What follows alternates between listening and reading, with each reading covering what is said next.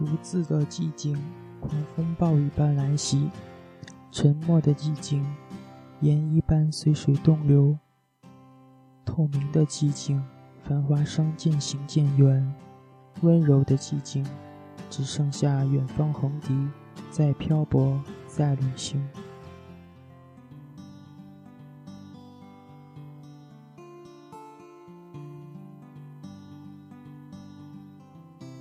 前面几期节目呢，为大家讲了许多在意大利留学生活的一些必备的知识和一些注意的东西。嗯，这一期呢，为大家简单的描述一下在欧洲的旅行方面的一些事情。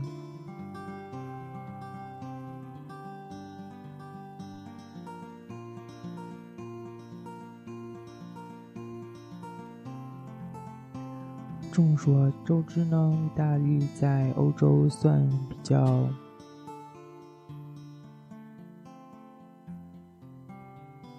嗯，算比较靠海，而且周边的接壤国家比较多。在整个欧盟的大环境下，它的出行方便，很是很方便的，并不需要护照什么的。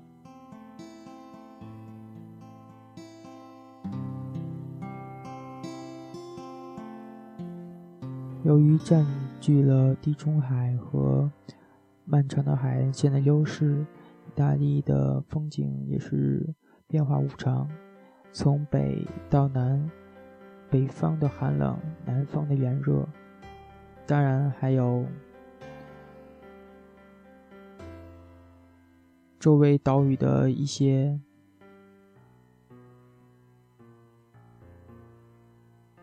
比如周围岛屿的一些奇妙啦，比如像萨丁岛，嗯，西西岛等等。当然，与西西岛旁边的还有一个小的国家马耳他，也是欧洲度假的圣地。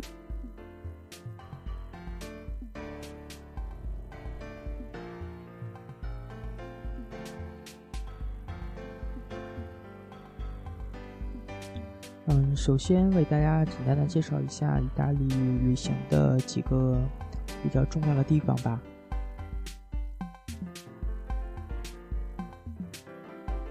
就拿我现在居住的城市米兰来说，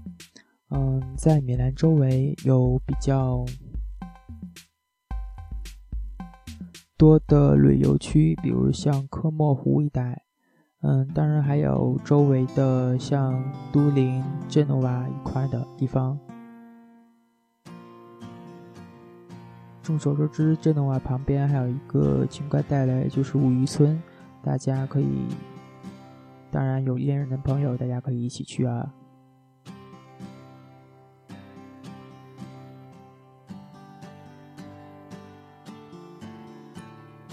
再往南部走，就是到了博洛尼亚一块，旁边利米尼还有一个小的海滩。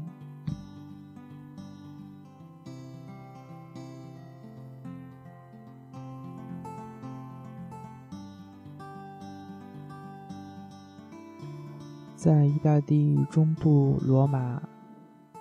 也是非常多的古迹，当然还有一个世界上最小的国家——梵蒂冈。它里面有博物馆，还有圣马可广场，也是必备去的地方。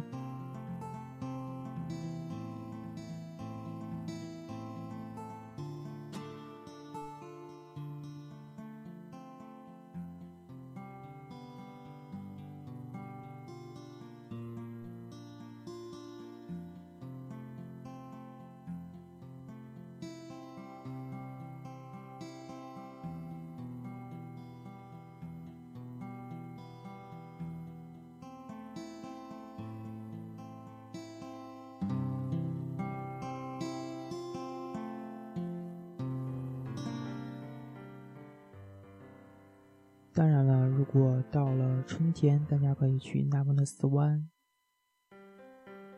索伦托半岛以及西西岛一带，那里正是盛开鲜花的季节。当然，在春天春季这个时期，各地都有不断的各种热闹的庆祝活动，相对来说，春季四月份到五月份之间，嗯，气候比较好，嗯，游客相对较少，游客相对较少，嗯，是度假休闲的好时间啦，也是旅行的淡季。在欧洲读书的同学们，不妨考虑一下。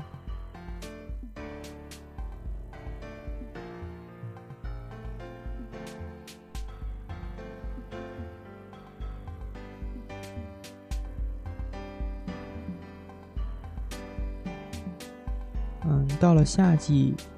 嗯，阳光下相对来说，意大利还是比较炎热的。最好夏季大家去海边，比如像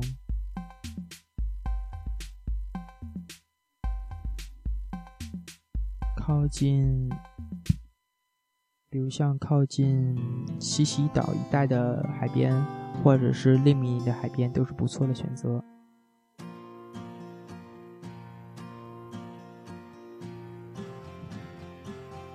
值得注意的是，在八月份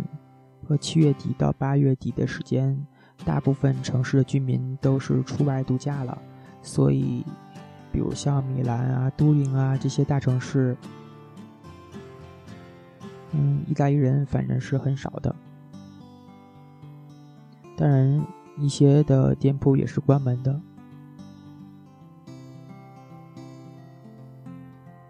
到了秋天，是欣赏艺术啊，嗯，探访一些历史名城和遗迹的好时节。秋天的话，各地还举行了一些相对来说比较有意思的节目，比如说像葡萄酒节和清风收会等等。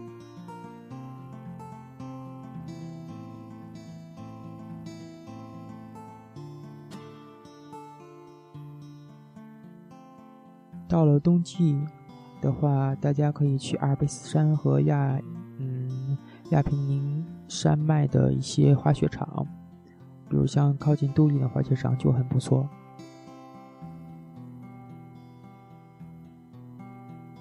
不过这时候大家也可以去相对来说人游人比较少的西西岛一带，因为这个季节西西岛仍是比较温暖的，适合旅游观光。嗯，当然，一般情况来说，从十二月份开始，各地戏剧演出季开始纷纷上演了，大家可以参观一下。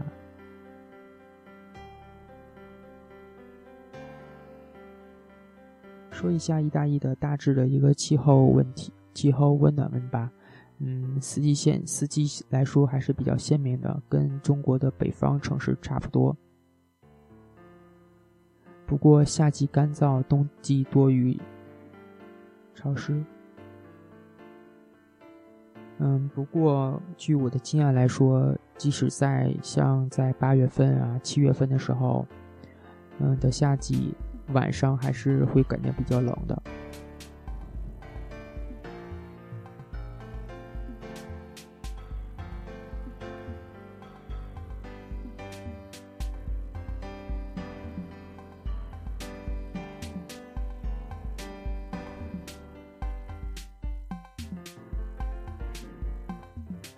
接下来为大家简单介绍意大利的一些节日吧，比如说是像，首先是元旦节 c a p o d a n o 嗯，这个相当于中国的一个，嗯，就是像过年类似的节日吧，就是一月一号。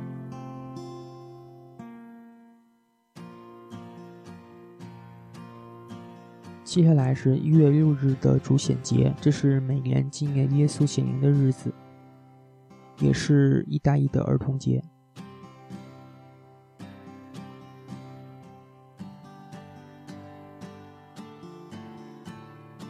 嗯，到了二，到了二月份，狂欢节就来了，应该是在复活节的前四十一天。根据基督教教义，过的这一天，大展期就开始了，因此要抓紧在时间内进行的享受欢乐。每一个城市和大区都有不同的一些庆祝活动比如像威尼斯狂欢节等等比较著名的。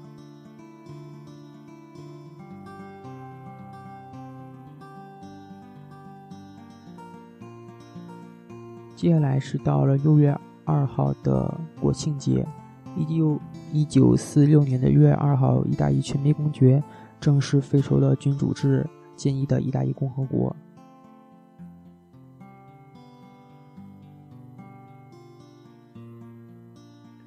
接下来到了是八月十五号，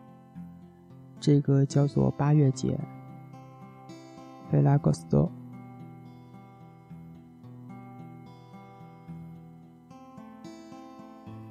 基本上在八月节的前后，大家基本上工作或是学习，基本上学校或者一些公司都会放假的。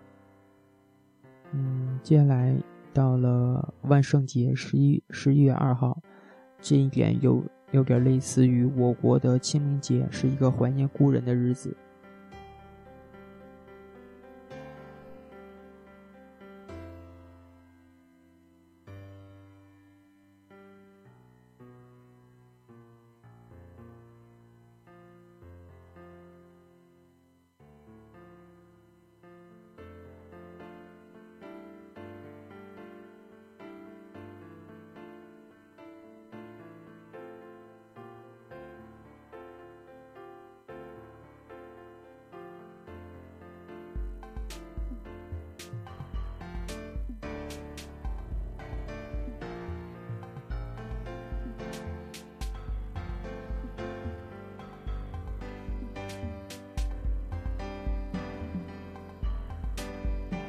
最后呢，为大家简单的介绍一下意大利威尼斯的一些主要地方吧，比如像在意大利威尼斯圣马可广场附近的叹息桥，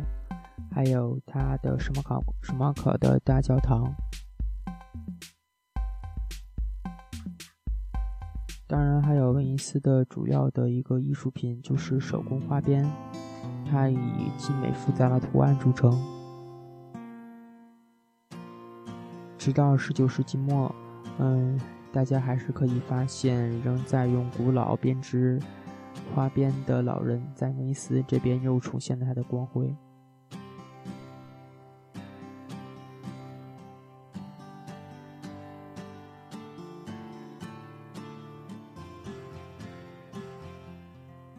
当然，大家都知道威尼斯还有它极具特色的名字叫贡多拉。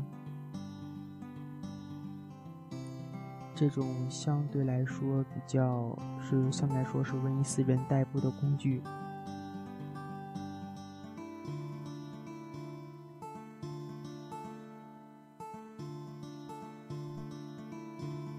威尼斯的玻璃制品也是比较有历史的，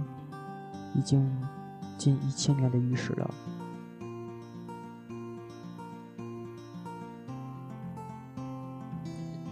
还有他最具代表性的威尼斯面具。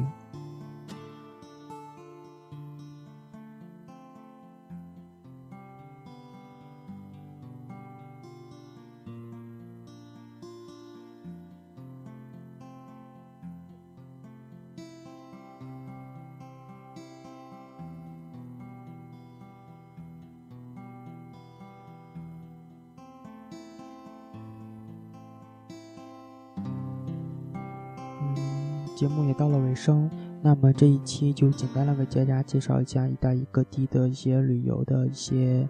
常识性问题吧。还有，希望大家都在欧洲生活愉快，拜拜。